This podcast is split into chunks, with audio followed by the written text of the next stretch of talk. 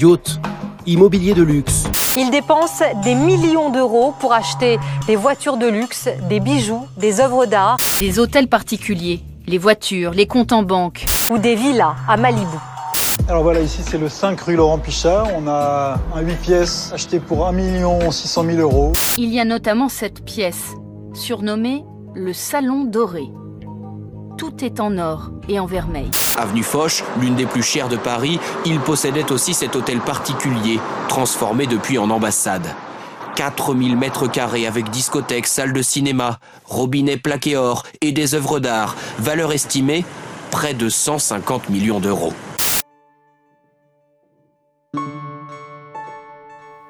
Quel est le point commun entre une villa sur la côte d'Azur,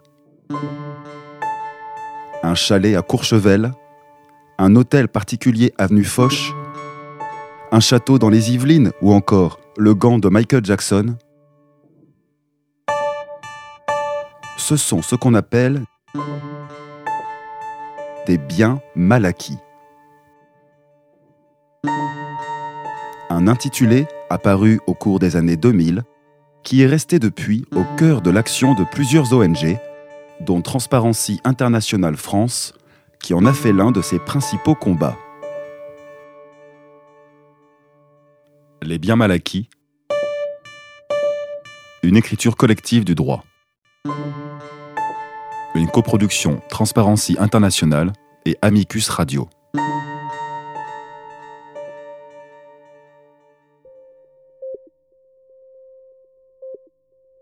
À qui profite le crime?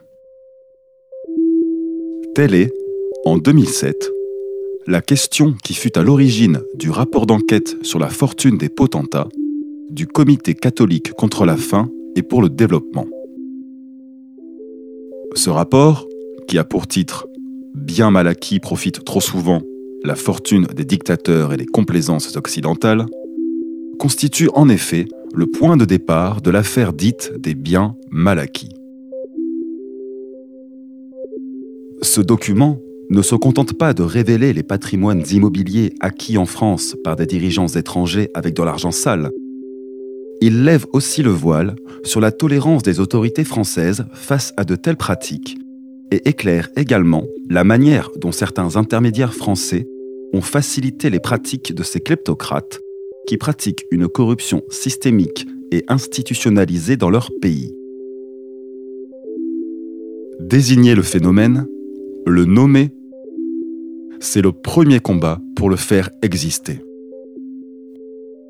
Mais alors, de quoi parle-t-on lorsqu'on parle de biens mal acquis Alors, euh, c'est pas nous qui l'avons euh, inventé, on l'a sans doute popularisé. Jean Marquert. Euh, moi, c'est un mot euh, bien mal acquis que j'entendais euh, dans les milieux euh, autour de l'annulation de la dette des pays pauvres.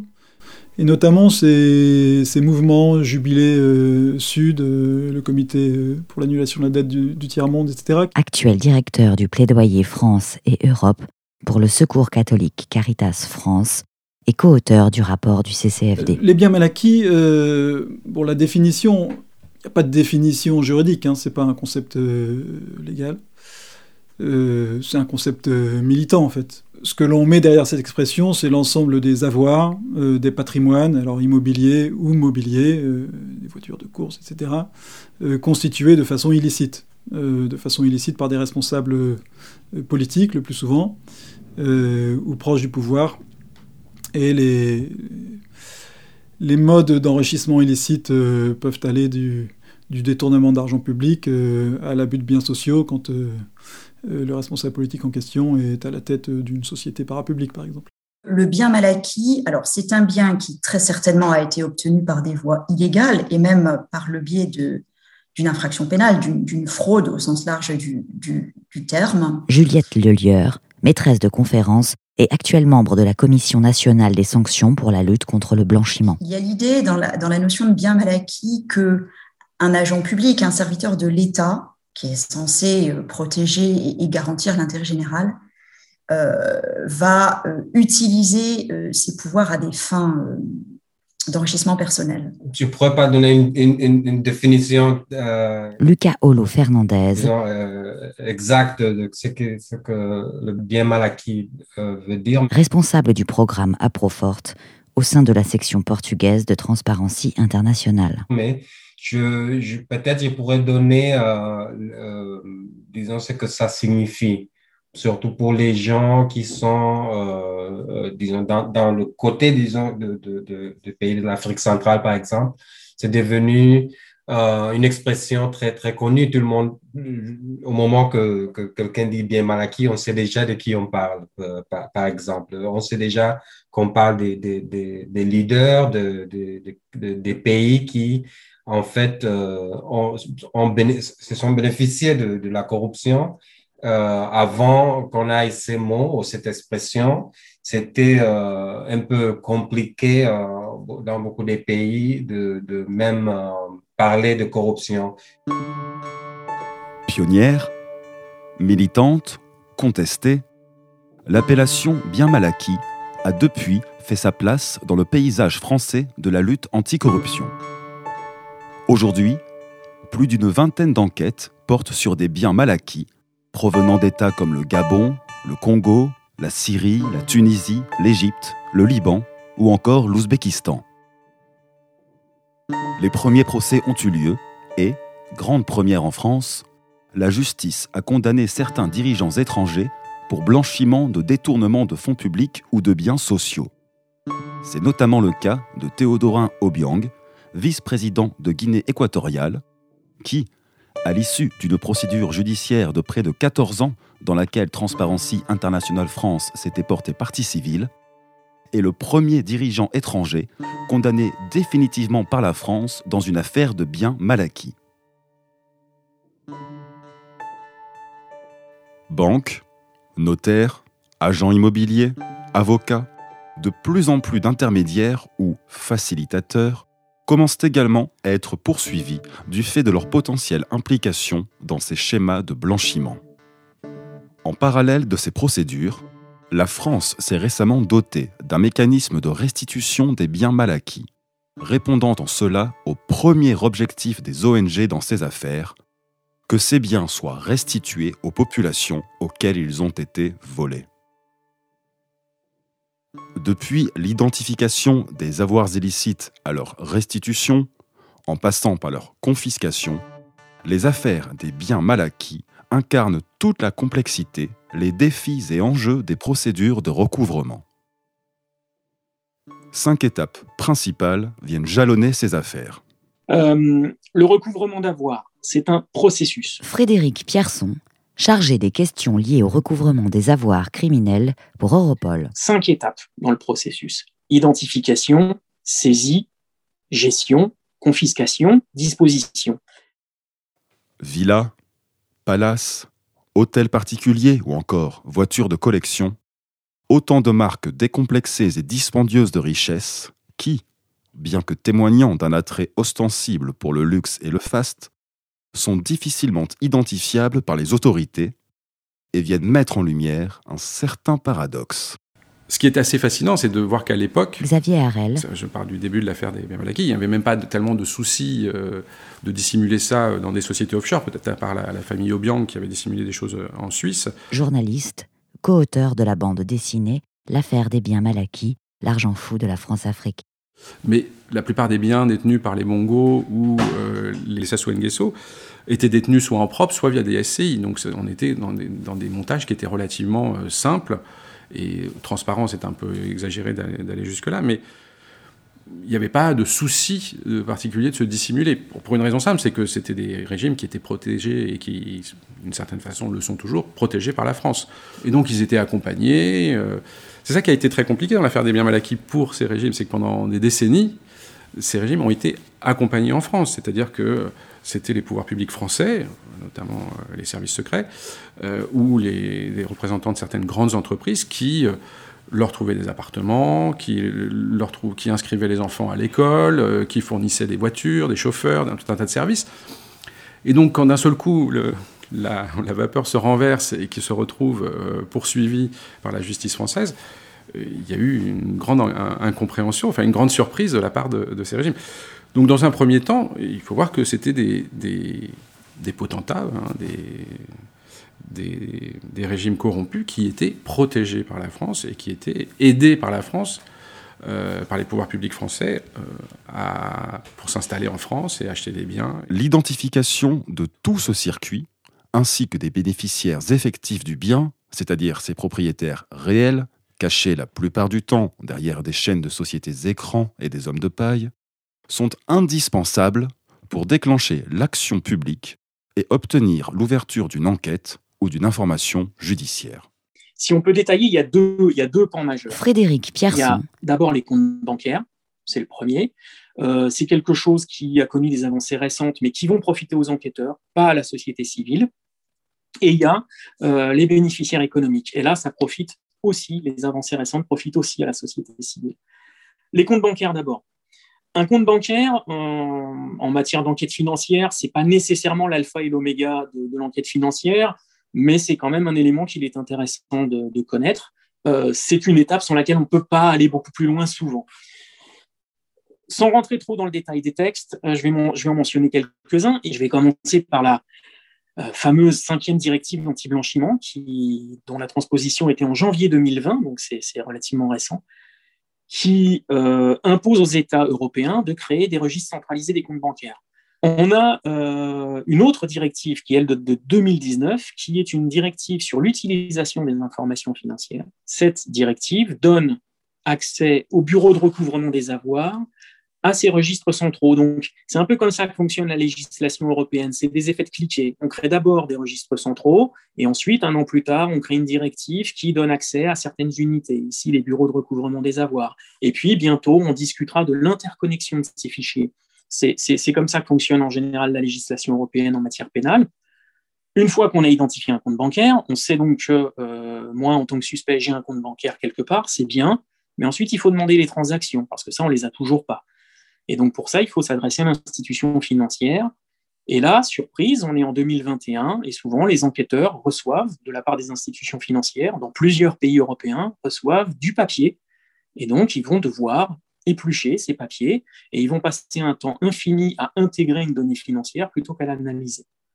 Maintenant, le deuxième aspect, le deuxième point, c'est les bénéficiaires économiques. Et là, à nouveau, on reparle de la directive, la cinquième anti-blanchiment, qui dit que les registres centraux sur les bénéficiaires économiques doivent être accessibles au public, donc vous en fait, euh, et puis nous aussi, les forces de l'ordre, et puis qu'il faut que ces fichiers soient interconnectés. Alors ça, c'est un progrès majeur en Europe. Tout récemment, la France a fait un grand pas de transparence. Atanas Chobanov. Parce qu'on dispose maintenant de, des données de... Journaliste pour le site d'investigation indépendant de, Données ouvertes, euh, des listes euh, et des registres de, tous, les, euh, tous les biens immobiliers qui sont propriétés de personnes morales. Euh, et en même temps, on dispose du registre des bénéficiaires des, des, firmes françaises. Donc, en croisant les deux registres, on obtient quelque chose comme OpenLux, seulement à l'échelle de la France, c'est-à-dire quelques 500 000 sociétés qui possèdent euh, des, des, biens immobiliers en France. Et euh, on, peut, euh, on a déjà créé une base de données qui permet de rechercher par le nom d'une personne pour voir si cette personne possède une société qui possède des biens immobiliers. Lors de ces investigations, et du fait de la nature, par essence internationale de ces affaires, les journalistes, mais aussi les enquêteurs, se heurtent bien souvent à de nombreux obstacles. Gouvernements des pays d'origine peu coopératifs, du fait des liens familiaux ou amicaux qu'ils entretiennent encore avec les personnes soupçonnées, secrets bancaires entourant ces montages complexes, ou encore comptes bancaires situés dans des paradis fiscaux et judiciaires, notamment. Alors, ce qu'il faut savoir, c'est que dans un circuit euh, international, Renaud Van Ruynbeck, il n'y a pas qu'un pays qui intervient.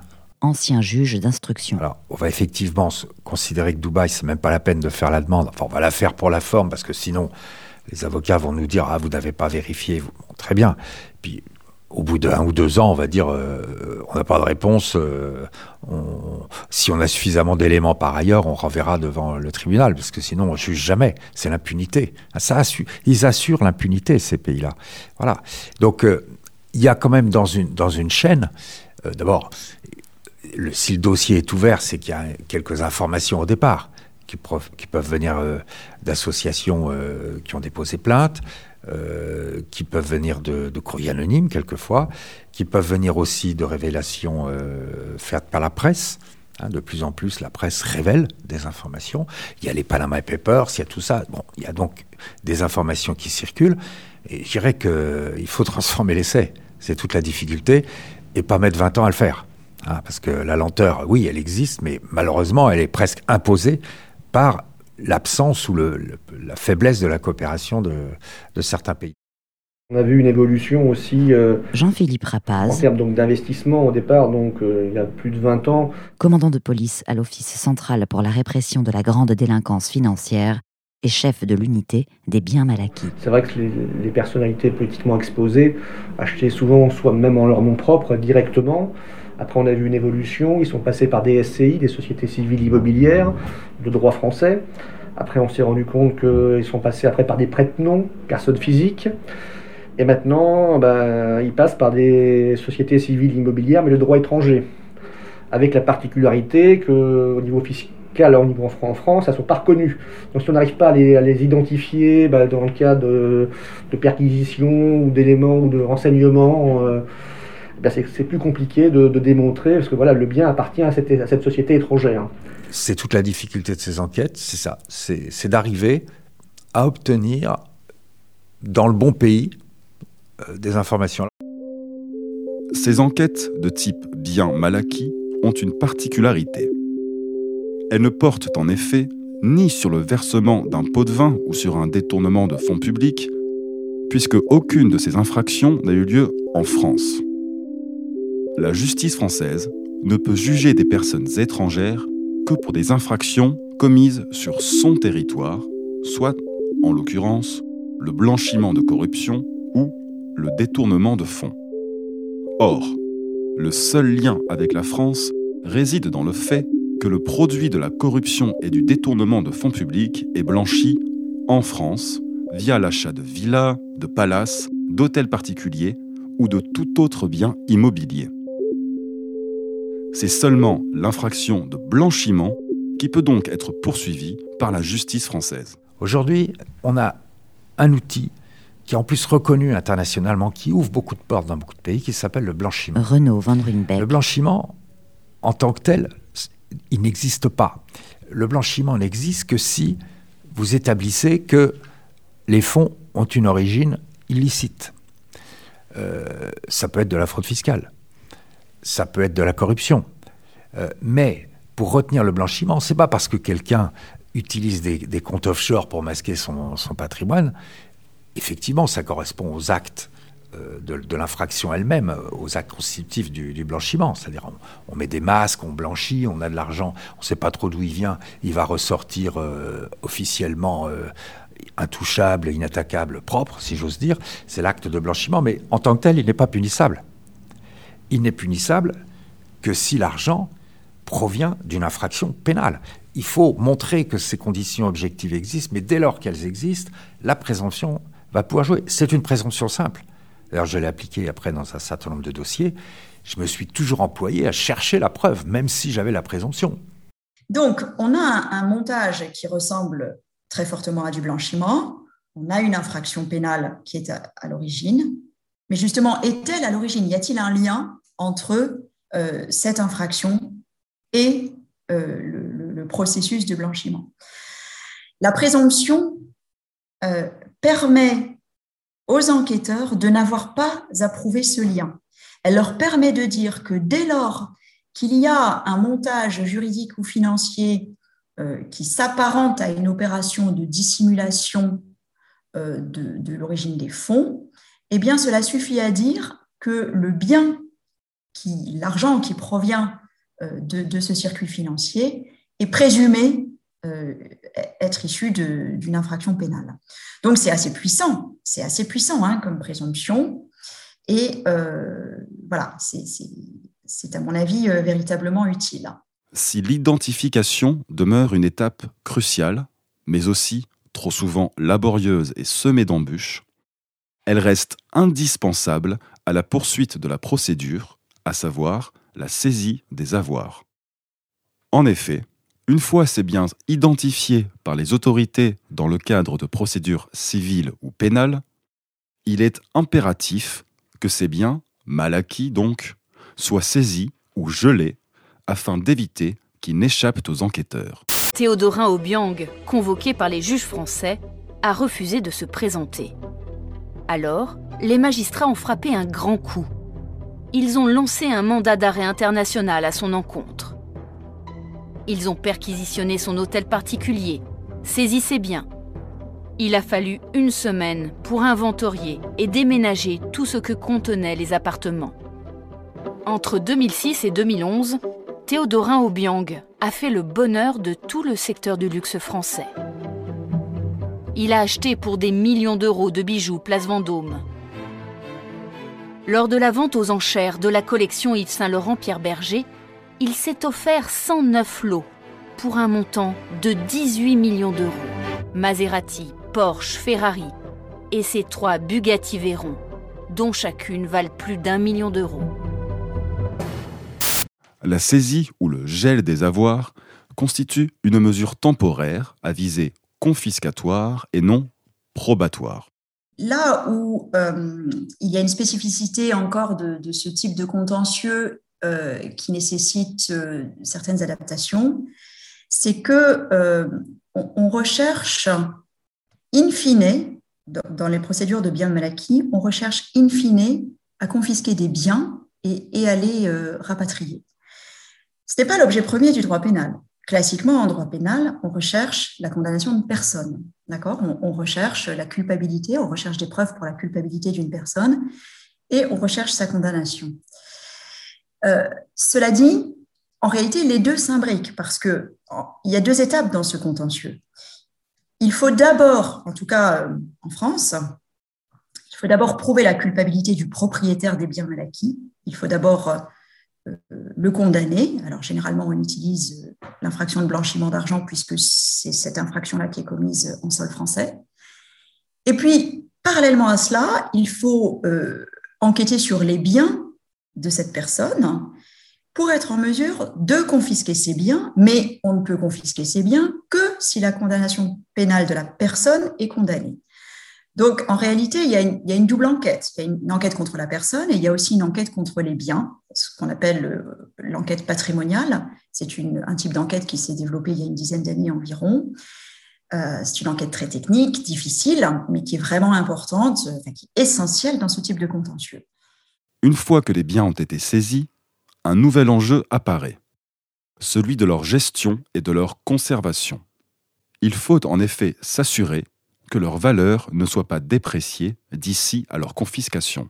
C'est une phase absolument essentielle, évidemment, puisqu'en fait, on s'appuie sur des biens qui sont souvent des biens tangibles, et il va falloir les conserver. Donc, ça nécessite des intervenants spécialisés qui vont soit les vendre avant jugement quand c'est légalement possible, soit qui vont essayer de les maintenir dans le meilleur état possible et au meilleur coût possible jusqu'à une décision définitive. En France, euh, c'est la GRASC qui assure cette fonction. La GRASC, c'est l'agence de gestion et de recouvrement des avoirs saisis et confisqués. Pour une majorité des biens, c'est cette agence qui s'occupe de la gestion.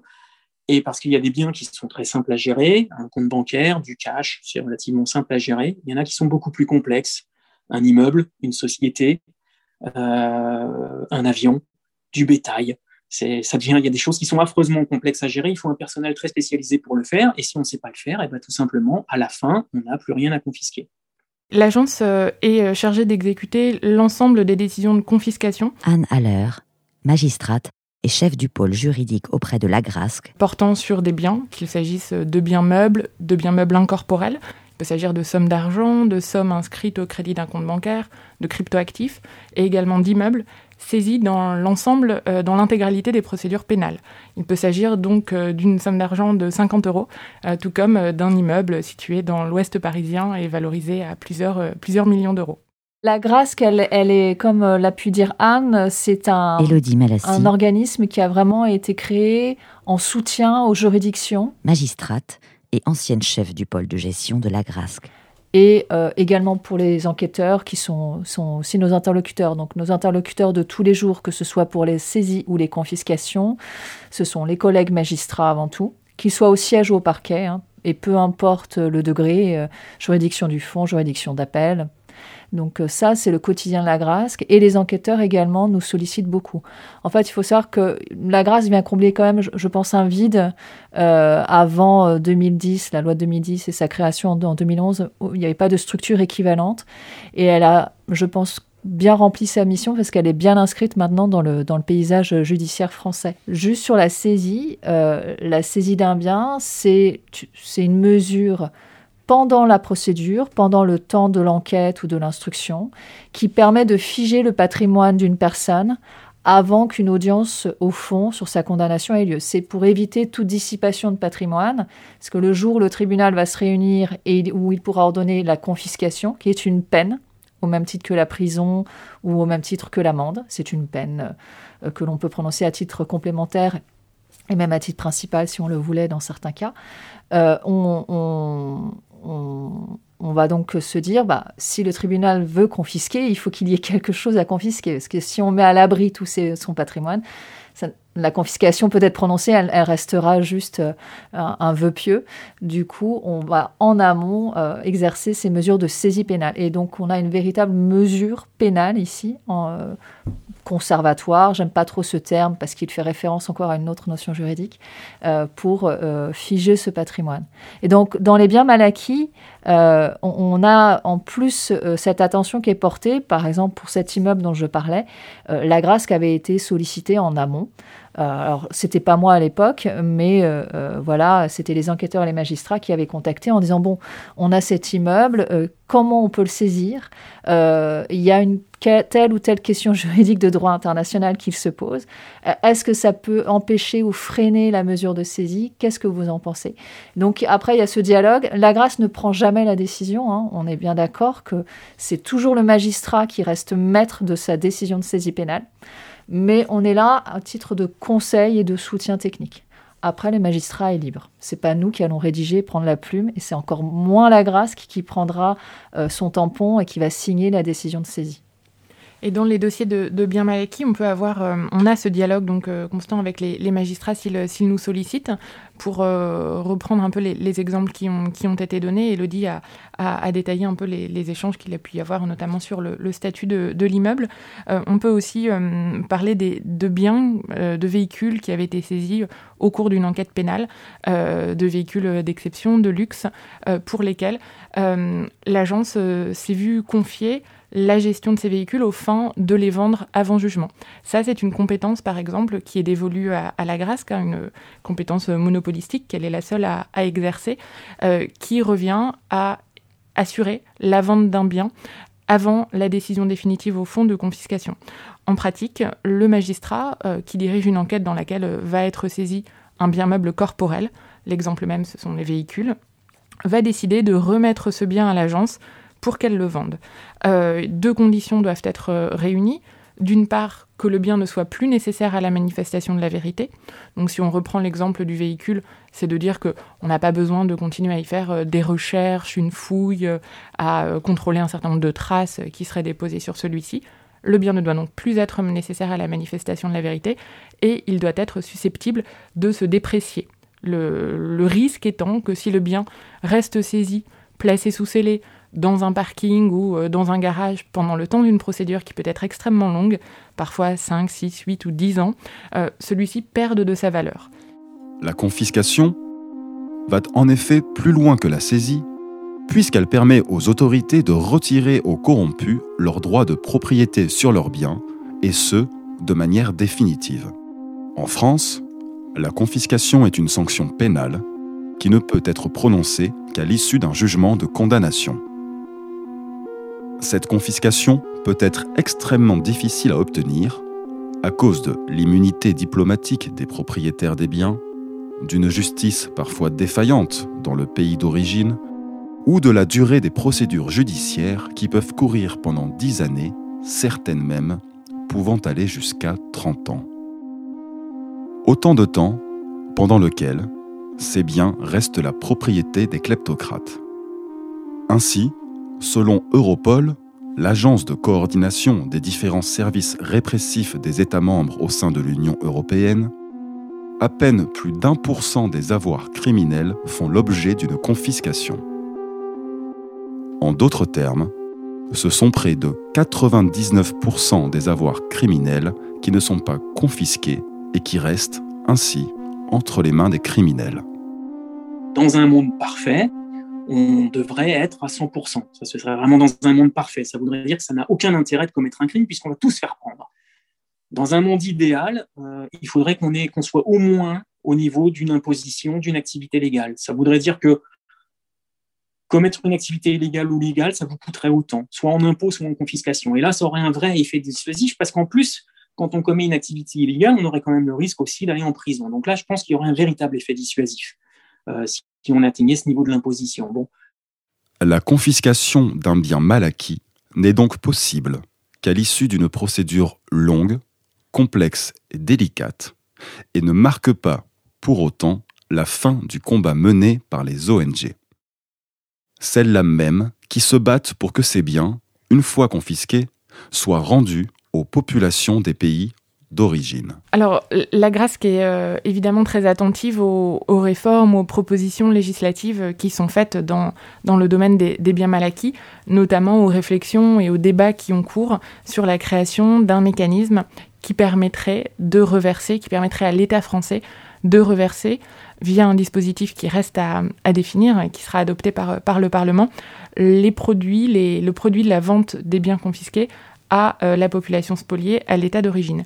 La Grâce qui est particulièrement attentive puisque euh, c'est l'agence qui exécute les peines de confiscation et qui devra donc euh, flécher tel dossier, tel fonds issu de telle vente en indiquant que ceci ressorte de ce dispositif, relève de ce dispositif dans la mesure où il s'agit d'un dossier de, bien mal acquis.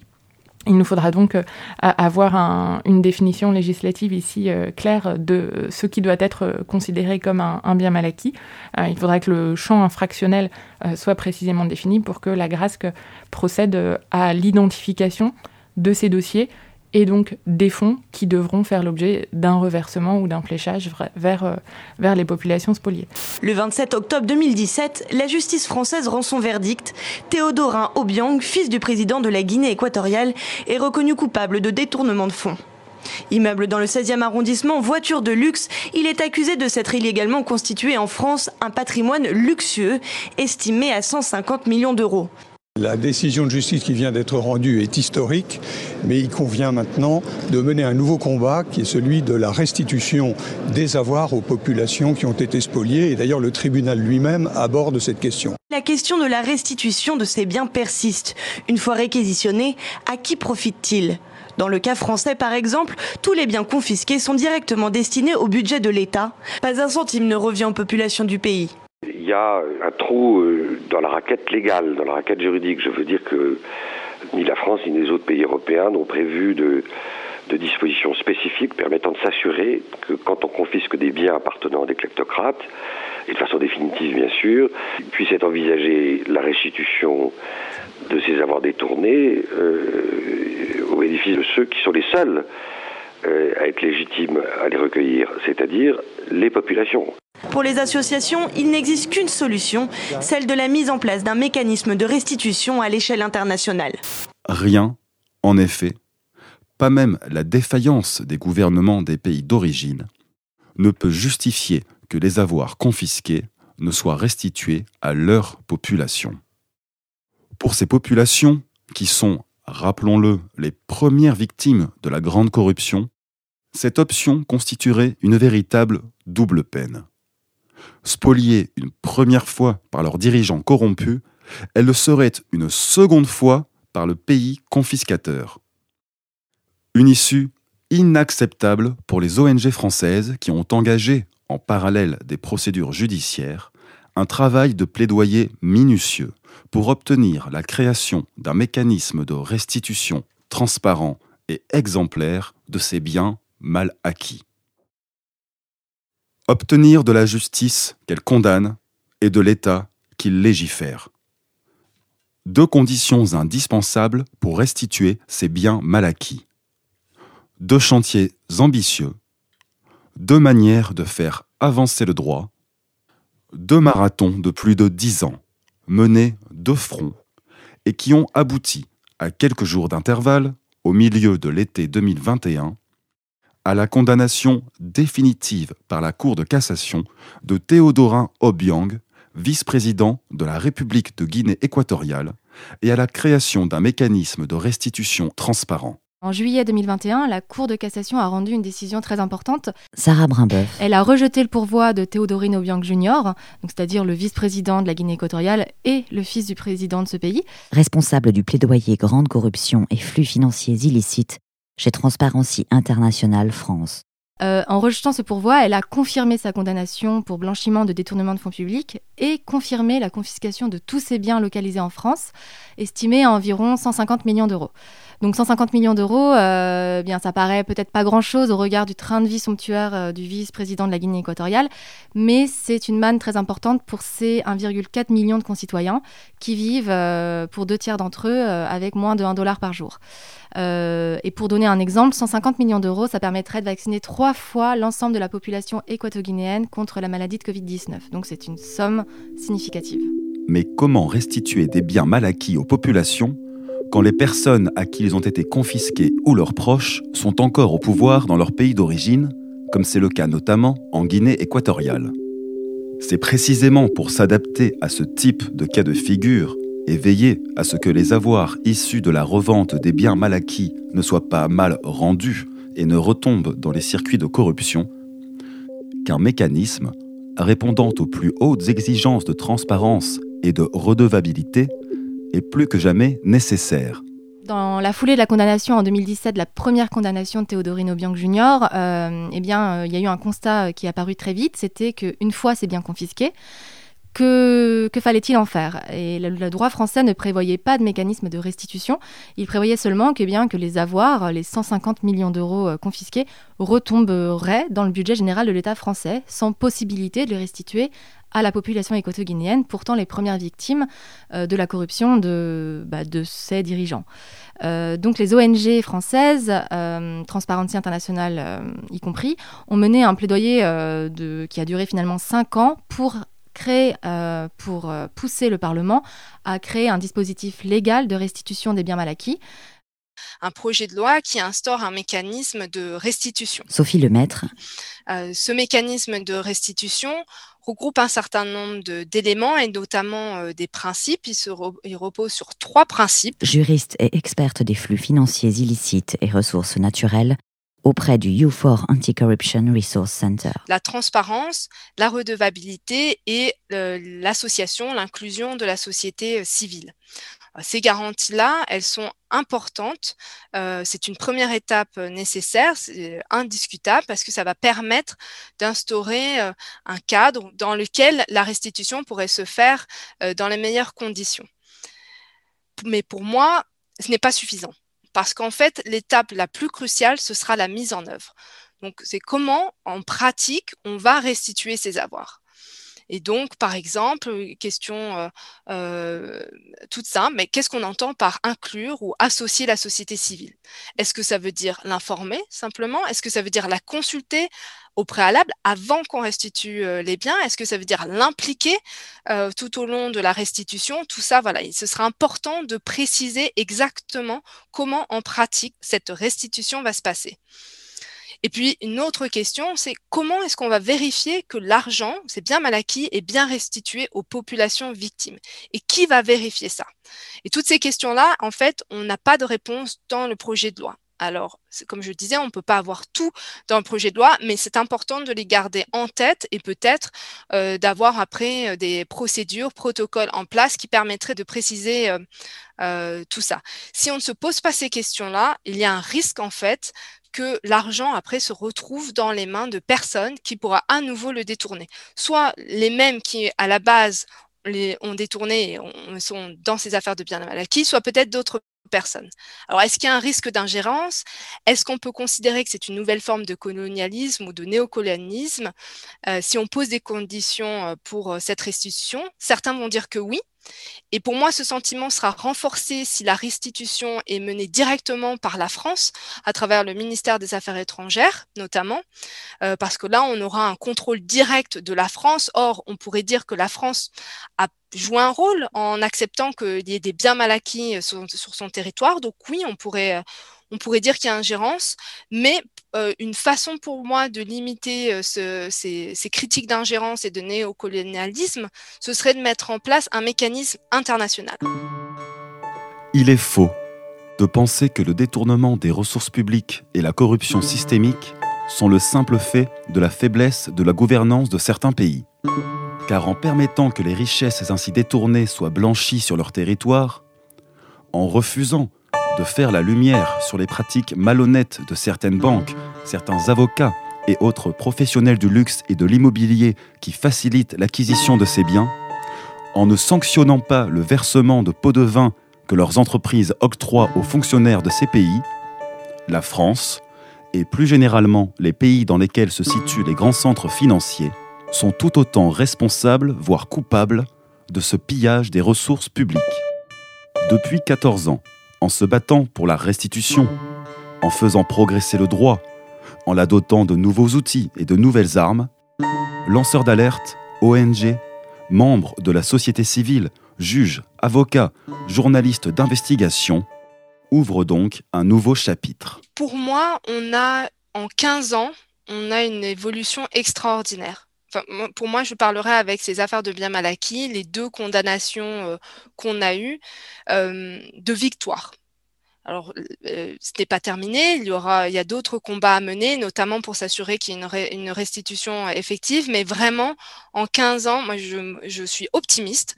Je vois que dans d'autres pays, d'autres pays, que ce soit en Europe ou ailleurs, ces questions-là deviennent, arrivent sur le devant de la scène, qu'on se pose des questions. On voit aussi que dans les pays où des pays d'origine, on voit que la société civile, voire même les citoyens se, se, posent des questions, elles se disent que ces bien mal acquis sont inacceptables. Donc on a vraiment une prise de conscience et une action de plusieurs acteurs. Donc je suis optimiste, ça prendra peut-être encore du temps, mais on est sur la bonne voie et on a envoyé en tout cas à la France, avec ces décisions de justice, on a envoyé un signe fort pour dire voilà non euh, à l'impunité et oui euh, à la justice euh, pour tous. Rapidement, je vais prendre une image euh, pour que ce soit aussi euh, plus simple pour les auditeurs de, comprendre. Le football, un match de football, ce qui compte, c'est les buts. Il y a les passes, il y a les dribbles, il y a les fautes. Ça, c'est le jeu. Il y a du beau jeu, il y a du jeu médiocre, mais ce qu'on attend, c'est les buts, en fait. Et donc, dans mon exemple, c'est la disposition. Il faut imaginer une équipe qui aurait des footballeurs, des rugbymen, un perchiste, un champion de natation, des golfeurs c'est tous des super sportifs. Ils sont tous des professionnels accomplis, mais ils vont peut-être avoir du mal à marquer des buts ensemble. Surtout qu'en phase 2, on a un suspect avec sa défense, ou on a plusieurs suspects avec leur défense, qui, eux, ont vraiment une action ciblée, concertée. Et on a vu en France et dans d'autres pays européens et au-delà de l'Europe, on a vu des cabinets qui se sont spécialisés dans ces questions de saisie et confiscation, parce qu'évidemment, c'est fondamental pour un suspect de récupérer les biens qu'il a durement acquis euh, de son labeur illicite. Donc, c'est un peu ça le recouvrement d'avoir. C'est un espèce de combat asymétrique. Aujourd'hui, une intense vigilance reste de mise, car les progrès accomplis en matière de transparence et de justice ne suffisent pas à garantir à eux seuls l'efficacité de la lutte contre les biens mal acquis. C'est la volonté politique. William Bourdon. C'est la volonté politique qui va dicter les choses. Euh, c'est-à-dire d'initier des procédures, de faire des demandes d'entraide judiciaire, direction d'un certain nombre de pays, pas simplement la France, mais il y a d'autres pays qui peuvent être concernés. Avocat et fondateur de l'association euh, Sherpa. Mais aussi, c'est la responsabilité de la société civile. Aussi, euh, de prendre des initiatives et d'exiger euh, qu'une enquête soit ouverte pour essayer d'obtenir la restitution des biens qui auraient été détournés. mais ça ne se résume pas à l'action en faveur de la restitution des biens mal acquis. C'est tout un chapelet, tout un bouquet de choses qu'il faut faire. Euh, éviter que l'exploitation des ressources naturelles ici soit l'occasion de détournement d'argent public. de corruption. Il y a eu des exemples par le passé. Ça implique volonté politique, nouvel arsenal juridique, euh, vigilance de la société civile, meilleur comportement des, multinationales et des acteurs privés. Et puis surtout, surtout, essentiel, l'indépendance du juge, l'indépendance de la justice. Tout le monde dans le monde entier est d'accord, en tous les cas des gens euh, qui euh, œuvrent en faveur de l'intérêt général pour dire qu'il n'y a pas de lutte contre la corruption s'il n'y a pas de juge indépendant. Mais pas une indépendance sur le papier, une indépendance évidemment dans les textes, mais dans la pratique, c'est-à-dire avec des contre-pouvoirs, des autorités administratives indépendantes. Les biens mal acquis, une écriture collective du droit. Un podcast coproduit par Transparency International et Amicus Radio. Ce podcast a été écrit et produit par Sarah Brimbeuf, Benjamin Guy, Sarah Albertin et Camille Bloomberg, réalisé par Léobardo Arango. Merci à tous les intervenants pour leur temps et leur gentillesse. Merci également à Patrick Lefa et Nadège Buquet, ainsi qu'à toute l'équipe de Transparency International. Vous pouvez réécouter et partager ce podcast en vous rendant sur le site internet de Transparency International ainsi que sur celui d'Amicus Radio en allant à la page Documentaire.